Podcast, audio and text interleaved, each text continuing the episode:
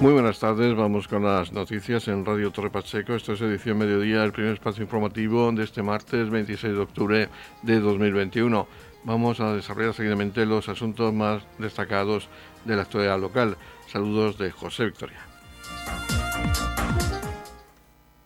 El alcalde de Torre Pacheco nos ha hablado hoy del anuncio de la directora de Movilidad y Litoral, Marina Munuera, que presentaba en San Pedro Espinatar las novedades de este año la concesión de los servicios de transporte en autobús interurbano que van a mejorar las líneas de las poblaciones del entorno del Hospital de los Arcos con este hospital, así como con la ciudad de Cartagena. Si todo esto entra dentro del nuevo plan director del transporte de la, de la región de Murcia,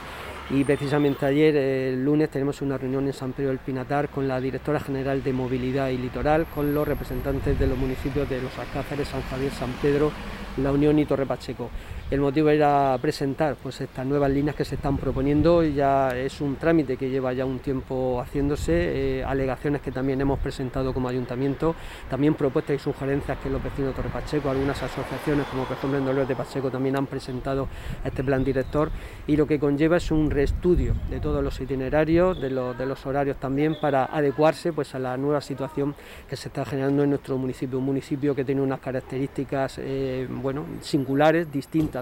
a otros pueblos, como que, es una población dispersa, la mitad de la población vive en Torre Pacheco, pero la otra mitad vive en las pedanías como Roldán, como Balsicas, como Geminado, como Dolores, todas aquellas que deben quedar perfectamente conectadas con el área metropolitana de Murcia, con el área metropolitana de Cartagena y sobre todo mejorar esa, esa comunicación con el hospital de referencia que es el Hospital de los Arcos del Mar. Edición Mediodía con toda la actualidad local.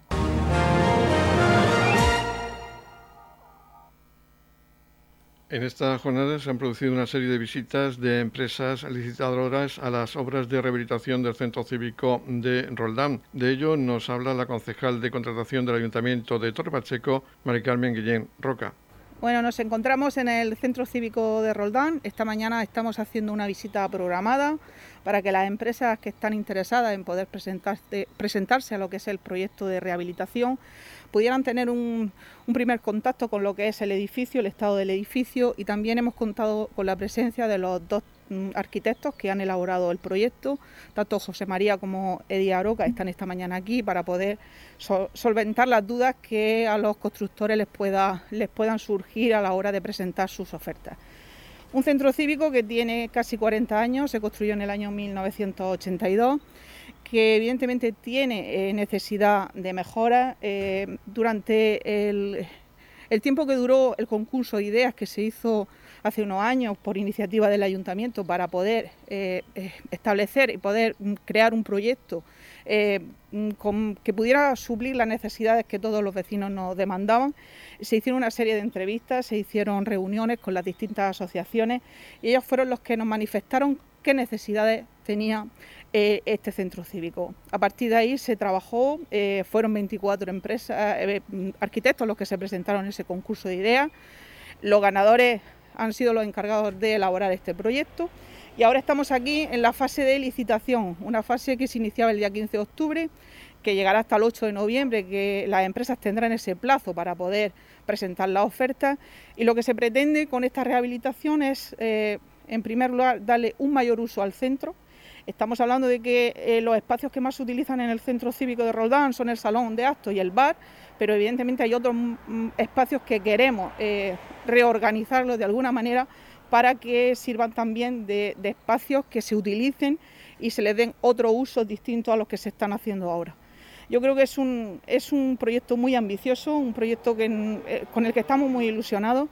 y que en breve, una vez que se cumplan todos los plazos, yo creo que posiblemente para finales de año podamos comenzar la obra y con ese periodo que tiene de, de, construcción, que serán ocho meses, para finales del año que viene, en el, último trimestre del año que viene, Roldán podrá contar con un nuevo centro cívico, un centro cívico rehabilitado, en el que bueno, eh, muchas actuaciones pues, pueden ser eh, la nueva fachada, que será mucho más moderna, vamos a darle mayor amplitud a lo que es el escenario, vamos a cambiar butacas, nuevas instalaciones eh, tanto eléctrica, de climatización, de agua potable, todo nuevo. Y luego también vamos a hacer una integración de lo que es eh, el parque, eh, lo que es la zona de la plaza que tenemos al lado, la plaza de los cubos, con, con, el, con el centro cívico y también vamos a darle importancia a ese patio exterior que conexiona el centro cívico con el centro de mayores. Una, como ya he dicho, un proyecto muy importante, un proyecto con el que estamos muy ilusionados y que esperemos que, llegue a su fin y que todo sea eh, pueda estar terminado para, para el año que viene. Ahora nos habla de este proyecto de remodelación el arquitecto del estudio de arquitectos López Aroca, quien ganaba el concurso de ideas, José María López, junto a su compañera Edith Aroca Vicente. Eh, hoy estamos aquí de visita con los licitadores de, la obra eh, para mostrarles un poquito in situ el, edificio y que puedan valorar eh, las ofertas pertinentes. El proyecto del, Centro Cívico de Roldán nace de un concurso de ideas que se realizó en el año 2018, creo recordar, en el que fuimos ganadores y básicamente eh, se trata de remodelar el centro que ya estaba un poquito obsoleto, sobre todo mm, darle un, aire nuevo que suponga que eh, Roldán pueda disfrutar de unas instalaciones que están ya pues abandonadas, obsoletas, ¿no? tener un salón de actos en condiciones, tener talleres, una cafetería mucho más enfocada a lo que es el servicio del propio salón, ¿vale? Y para eso, bueno, lo renovamos por completo. Hay una operación también muy importante que es eh, peatonalizar el lateral del centro cívico para hacerle un acceso digno a lo que es el salón de actos, es decir, que cada vez que se haga un evento eh, tenga como una plaza de acceso, es decir, no, no salir directamente a la calle y renovar por completo la imagen de ese salón de actos, dotarlo todo de instalaciones actuales, de renovación de aire, climatización nueva, ¿vale? Y darle una imagen eh, ya actual y contemporánea al centro, de manera que todos los eh, ciudadanos de Roldán puedan tener unas instalaciones dignas y acordes un poco a lo que es la población de Roldán. Edición Mediodía, Servicios Informativos. El Grupo Municipal de Vox en Torre Pacheco ha impugnado la convocatoria del Pleno Ordinario del mes de octubre. Escuchamos seguidamente a su portavoz en el Ayuntamiento de Torre Pacheco, José Garre, explicar las causas, los motivos por los cuales han presentado dicha impugnación. El Grupo Municipal Vox ha impugnado la convocatoria del próximo Pleno Ordinario a celebrar el, jueves, el jueves, el jueves que viene puesto que el alcalde, entendemos que en una actuación sin precedentes, ha decidido de forma unilateral, eh, totalmente antidemocrática eh, y, bueno, entendemos que dictatorial, en un alarde de abuso de, poder, pues, como decimos, ha decidido dejar fuera del debate plenario una moción que el Grupo Municipal Vox presentó para iniciar los expedientes de concesión de la medalla de oro del municipio a la Policía Local de Torre Pacheco y a la Guardia Civil. Eh, esto, mm, bueno, no es nuevo, esta forma de actuar del alcalde tan prepotente y tan dictatorial, eh, pues ya le llevó en su día a estar procesado, de hecho está procesado penalmente él y nueve concejales más del equipo de gobierno, precisamente por un presunto delito de prevaricación y precisamente por atentar contra los derechos de participación política de los concejales de la oposición. Eh, la, ley es clara, el reglamento es claro y las sentencias del Tribunal Constitucional y del Tribunal Supremo también son claras. Cualquier grupo político e incluso los concejales no adscritos, en su derecho de participación política reconocido en el artículo 23 de la Constitución, eh, pues pueden llevar iniciativas al Pleno que sean en beneficio de los, de los vecinos del municipio. Eh, en este caso, pues, entendemos que la moción eh, venía, bueno, pues es totalmente, eh, está totalmente justificada que se presente en estos momentos que ya parece que salimos de, la crisis sanitaria y social provocada por, por, el, por el virus, por el COVID, y, bueno, consideramos oportuno presentarla. Y además, ellos mismos presentaron una moción en el pleno pasado relativa a la concesión de esta medalla a protección civil. Eh, por lo tanto, bueno, desconocemos cuáles son los intereses espurios del alcalde para, para dejar esta moción fuera del orden del día del Pleno, pero eh, como, como, bueno, como ya hemos empezado a hacer y como seguiremos adelante, eh, pues emprenderemos las acciones legales oportunas y, bueno, y tendrá las consecuencias que los tribunales decidan, ya que el alcalde eh, nos deja en su actitud, como decimos, totalitaria y totalmente injustificada, con decisiones arbitrarias que, bueno, que perjudican siempre, siempre a los concejales de la oposición. Nada más, muchas gracias, como siempre, a Radio Torre Pacheco por darnos la oportunidad de expresarnos en este medio.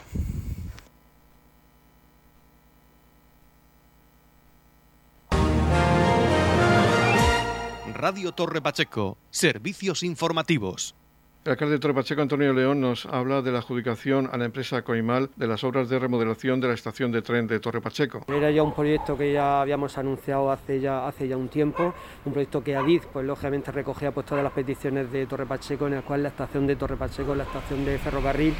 que tiene que es una estación del siglo XIX, pues toda esa zona pues había quedado pues, de una forma muy, muy residual, estaba sin tratar ya no solo la estación, sino toda la, toda la zona que es propiedad de, de Adiz. Entonces pues se le reclamó que hiciera un proyecto que, remodelara, que acondicionara todo ese entorno y que lo pusiera en valor, porque es precisamente lo que queremos, que ese barrio de la estación de Torpacheco pues adquiera la, importancia que debe, es la, la fachada que tenemos, es la primera imagen que se llevan nuestros visitantes cuando se bajan del tren y queríamos que, por parte del Ministerio de Fomento pues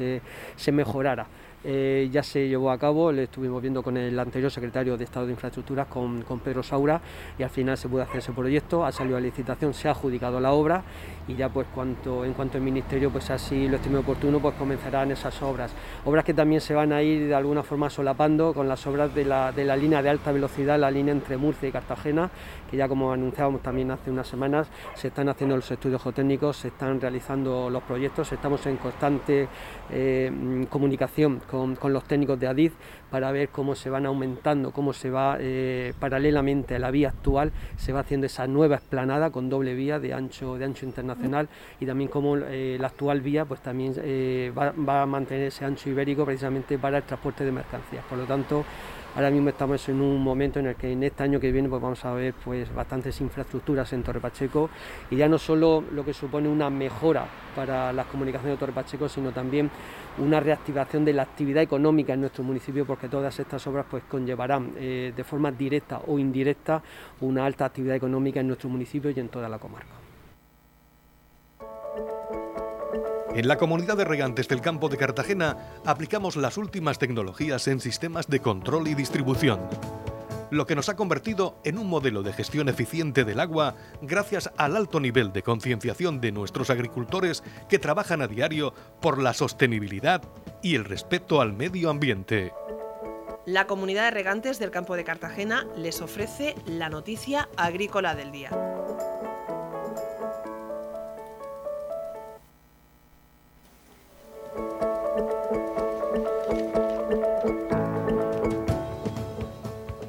Noticia agrícola del día destacamos que el Ministerio va a endurecer por decreto las medidas para atajar la contaminación agrícola. Aunque es una medida de alcance nacional, es una iniciativa legislativa hecha a medida del Mar Menor. Los controles y umbrales de protección de las aguas se endurecerán y serán más exigentes con un nuevo decreto para atajar la contaminación difusa producida por la actividad agrícola y ganadera. De esta forma se encenderán las alarmas cuando se detecte en los acuíferos una concentración del 37,5 microgramos de nitratos por litro. A partir de ese momento habrá que activar las medidas para impedir que se alcance el umbral máximo permitido de 50 microgramos, lo cual obligaría a declararlo como zona vulnerable. Con ello también se pretende revertir la contaminación existente. Esta es una de las principales novedades que recoge el nuevo Real Decreto sobre nitratos que aprobará el Ministerio para la Transición Ecológica, cuyo texto fue refrendado por el Consejo Nacional presidido por la vicepresidenta cuarta Teresa Rivera. Contó con la oposición en bloque de las federaciones de comunidades de de España. Esta nueva ley, que precisará el dictamen del Consejo de Estado, pasará después por el Consejo de Ministros para su aprobación en el Boletín Oficial del Estado, en un plazo relativamente rápido. La presentación del decreto coincide con la reciente publicación del informe de la Comisión Europea sobre el grado de cumplimiento de la Directiva de Nitratos por parte de los Estados miembros entre los años 2016 y 2019, que señala el campo de Cartagena como una de las zonas más contaminadas por el uso de fertilizantes. La Comisión Europea propuso endurecer las medidas porque no se están alcanzando los objetivos. Diversos puntos del acuífero cuaternario que impactan el Mar Menor tienen concentraciones de nitratos cuatro veces superiores a las permitidas, si bien los parámetros son cambiantes.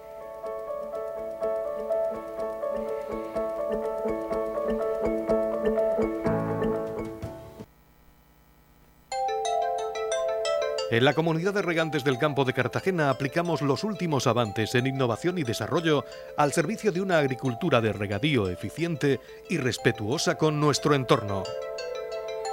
Por la sostenibilidad y el respeto al medio ambiente, Comunidad de Regantes del Campo de Cartagena. Edición Mediodía, Noticias.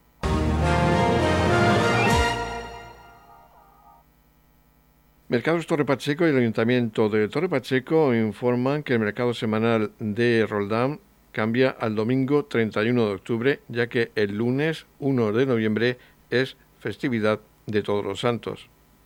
Estamos repasando para usted la actualidad de nuestro municipio en edición mediodía. Ha tenido lugar la inauguración de la exposición Sahara Colores a Destiempo del fotógrafo venezolano Darwin Dico Cañas en la Biblioteca Pública Municipal, una exposición que se puede visitar hasta el mes de diciembre. Esta muestra se expone gracias a una iniciativa de la Asociación de Amistad y Solidaridad con el pueblo saharaui Mar Menor. El concejal de Cultura, Raúl Lledó, nos habla de esta muestra que forma parte de la programación del 60 aniversario de la Biblioteca Pública Municipal de Torre Pacheco. La Biblioteca de Torre Pacheco está de celebración, está de, celebración en su 60 aniversario. Después de aquel eh, pleno de 1961 en el que se decidió por parte de aquella corporación eh, municipal el poder tener eh, una biblioteca municipal en Torre Pacheco y fruto de aquella, de aquella moción, fruto de aquel pleno, pues tenemos en Torre Pacheco hoy día esta biblioteca en nuestro municipio biblioteca, que no solamente es un templo del conocimiento en cuanto a la eh, literatura, en cuanto a la escritura se refiere, es un templo, eh, es un centro cultural de primer orden en el que, eh, además de alimentarnos de todo aquello que nos, de todas aquellas historias que los libros nos, nos otorgan, pues podemos ver exposiciones también de pintura, de escultura y, como no, eh, una exposición de fotografía que nos viene eh, con motivo de, la celebración del Día de la Biblioteca por parte de em, la Asociación eh, de Amistad y Solidaridad de Amigos con el Pueblo Saharaui de aquí de Torre Pacheco. Tenemos que agradecerles a ellos, a Rocío en particular, que nos haya traído esta magnífica exposición aquí a Torre Pacheco, a la biblioteca no solamente por la eh, calidad de las fotografías del, venezolano Darwin Quiró, sino eh, por eh, el mensaje que intentamos transmitir a través de ellas. Es una deuda que tiene el pueblo español pendiente con el pueblo saharaui y también pues, que nos pueda servir para reivindicar esa, eh, esas necesidades que tiene el pueblo eh, saharaui y que eh, todos aquellos centros que nos visiten en la biblioteca pues puedan disfrutar además y conozcan un poco la historia del pueblo saharaui. yo no me quiero entender más, darle las gracias como siempre al personal de la biblioteca, a la asociación por traer la exposición e invitar a todos a que puedan disfrutar de esta magnífica exposición dentro de las actividades del Día de la Biblioteca. Seguidamente escuchamos a la presidenta de la Asociación de Amistad y Solidaridad con el pueblo saharaui Mar Menor, Rocío Solano, quien ha sido principal valedora de esta exposición fotográfica. Felicitar por estos 60 años que tenemos de cultura y, literatura a nuestro alcance en nuestro municipio. Y bueno, pues una vez más agradecer eh, en primera persona al Ayuntamiento de Torre Pacheco porque nunca nos fallan y siempre nos atienden cada vez que les decimos, les pedimos eh, un poco ¿no? de, ser nuestro altavoz eh, con esta causa pues tan injusta que ya lleva más de 40 años. Eh, ayer estaba recordando y digo, si es que llevo más de media vida luchando por el pueblo saharaui o intentándolo, porque, porque son más de 40 años, ya 46, en los que este pueblo se puede ver a través de estas magníficas imágenes, dedicó eh, vive en un desierto, vive en una jamada argelina que le dejaron, que por suerte le dejaron para que pudieran rehacer de, una manera modesta su vida, eh, viven de la ayuda humanitaria. Eh, pero bueno, en, cualquier caso, es verdad que mantienen sus orígenes y mantienen su, su lucha sin decaer porque es muy duro soportar sobre todo los veranos en el desierto y sobre todo el invierno tan frío que también eh, llegan a padecer. Pero es verdad que siguen siendo optimistas y siguen siendo eh, generosos en ese sentido, porque nos siguen ofreciendo cada vez que vamos a, visitarlos pues sus mejores galas y sus mejores muestras de cariño, incluso con nosotros los españoles, que en su día fuimos los que un poco les abandonamos. Bueno, tengo aquí a, mi izquierda a, parte de mi causa saharaui, que es Edman Sgayer. Él vivió en mi casa durante, durante seis años y anterior a él había venido su, su hermana mayor. Y bueno, pues un poco en el, año, en el año 96, que fue cuando vino su, su hermana, fueron eh, los comienzos de, de, mi lucha por el, por el Sáhara. En aquel momento fueron mis padres los que ejercían de, padres de acogida. Yo fui hermana, hermana mayor de acogida. y ahora, pues bueno, él de momento ha podido volver y lo tenemos por aquí y estamos disfrutando de él. Pero es verdad que intentamos no olvidar a todos los que nos quedan allí, que son muchos y que nos necesitan aún más si cabe.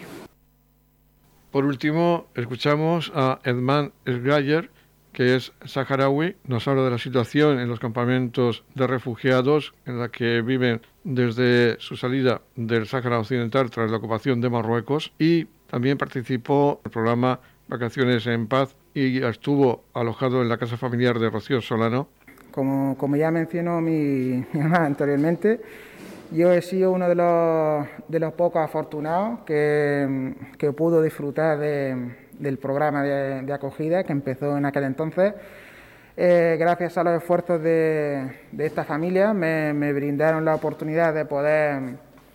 estudiar aquí, eh, en este pueblo, y recuerdo que yo fui una de, las pocas personas que pudo em, disfrutar de esta biblioteca cuando estaba todavía en su, en su, antiguo, en su antiguo sitio, al lado del antiguo ayuntamiento. Y me brindaban la oportunidad de poder labrarme un futuro mejor, estudiar cosas que, que allí, en los campamentos, dados los recursos que, que hay y el personal, no se puede, em, gracias a que Argelia mm, da un poco un programa así de, educación que a partir de la secundaria nos permite a los que tengan un poco el potencial y que quieran estudiar, poder salir a sus territorios a estudiar y tal, pero eso es, al fin y al cabo es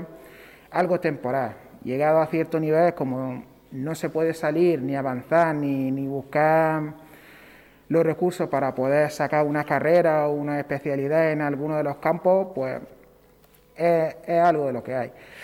Gracias al esfuerzo de la, de la asociación, después de mucho tiempo que no se me pudo arreglar los, papeles para poder seguir aquí, continuar con los estudios y tal. Al final he podido venir otra vez y aquí estoy, mm, disfrutando la compañía de mi segunda familia y, nada, agradecer al Ayuntamiento de Torre Pacheco y a la Asociación de Amigos del Pueblo Saharaui por toda la ayuda que nos han estado brindando todos estos tiempos y, y nada, que sepan que como saharaui que soy no olvidamos la ayuda que nos han dado que lo estamos muy agradecidos por todo el esfuerzo. En la comunidad de regantes del campo de Cartagena aplicamos los últimos avances en innovación y desarrollo al servicio de una agricultura de regadío eficiente y respetuosa con nuestro entorno. Por la sostenibilidad y el respeto al medio ambiente, Comunidad de Regantes del Campo de Cartagena. La Comunidad de Regantes del Campo de Cartagena les ofrece la información del tiempo.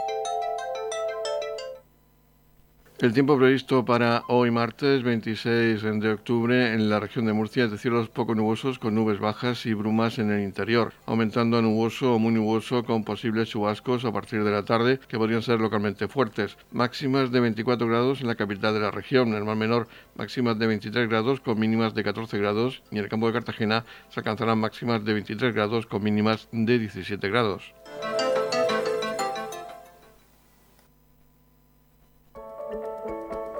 En la comunidad de regantes del campo de Cartagena aplicamos las últimas tecnologías en sistemas de control y distribución,